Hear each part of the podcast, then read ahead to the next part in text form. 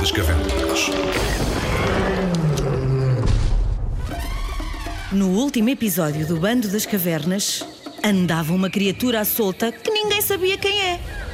Estão todos à procura da mentira, mas ninguém a encontra. Será que é desta? Será? Será? Se quiseres saber a resposta a todas estas perguntas, junta-te ao Bando das Cavernas agora mesmo.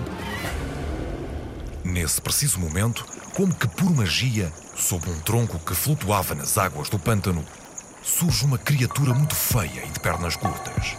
Quem era? A mentira, pois claro. Lá está ela! Rápido, rápido! Apanha-na! Correram para a água com as redes em punho.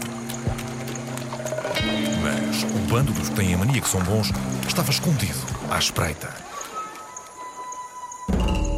Percebendo que a mentira tinha sido encontrada, o cravo, o tremoço e o pinguinhas saíram a correr e atiraram a sua rede gigante.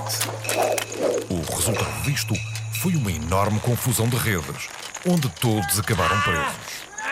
Todos, menos a mentira, que conseguiu escapar. Batuteiros! Vou contar ao professor rupestre! Mas o bando dos que têm a mania que são bons já nem ouviu, tendo fugido com medo da reação do Cromlech. Assim, o bando das cavernas, triste pela oportunidade perdida, voltou para a cidade.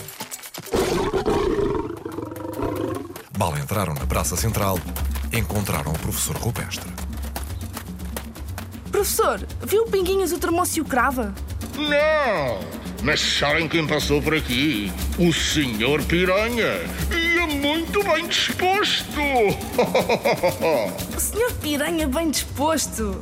Hum, não sei. Entretanto, nesse momento, apareceu a doutora Didi, sorrindo como nunca.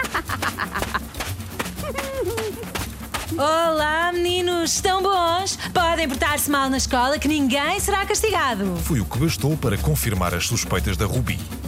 Chamou os amigos à parte e disse-lhes: A mentira anda à solta na cidade! Como é que sabes? Fácil.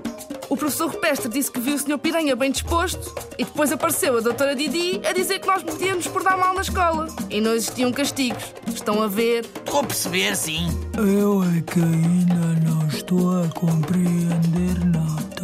O que a Rubi quer dizer é que a mentira chegou à cidade. Ah, já percebi! De facto, a mentira andava à solta, distribuindo ferroadas a todos os que encontrava pelo caminho. E não era fácil capturá-la. Foi então que o Tocha se lembrou do avô Basalto. O meu avô, quando era novo, ganhou 10 vezes seguidas o concurso da caça à mentira. Um recorde que nunca foi batido. E se lhe pedíssemos ajuda? Sim!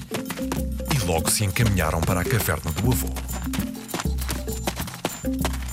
Olá, avô! Estamos a participar do concurso Caça à Mentira.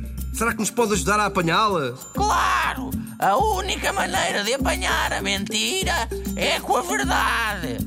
A verdade consegue sentir o cheiro da mentira à distância. E por mais que tente fugir, a verdade acaba sempre por apanhá-la. Mas onde está a verdade? Vive numa pequena toca debaixo de água, junto à nascente do rio Aventura.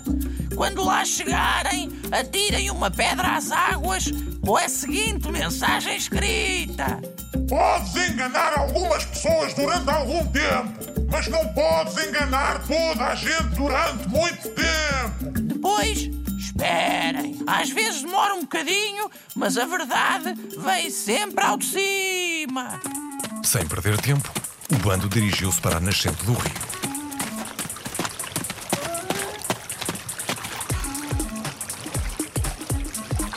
Assim que lá chegaram, escreveram a mensagem na pedra e atiraram na água.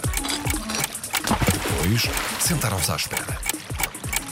Os minutos foram passando e nada acontecia. Terá o avô Basalto razão? Será que o bando das cavernas vai encontrar a mentira? Nada aconteceu. Nada. Têm a certeza disso. Se quiseres saber a resposta a estas perguntas, não percas o próximo episódio do Bando das Cavernas. E já sabes.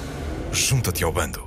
O Bando das Cavernas com Nuno Caravela, Paulo Rocha, Duarte Silva, Elizabeth Caravela, Jorge Alexandre Lopes e Landa Ferreira. Esta é uma ideia de Nuno Caravela e da Book Smile. Sonorização Ricardo Fialho. Podem descobrir mais aventuras do Bando das Cavernas nos livros da coleção. Bando das Cavernas.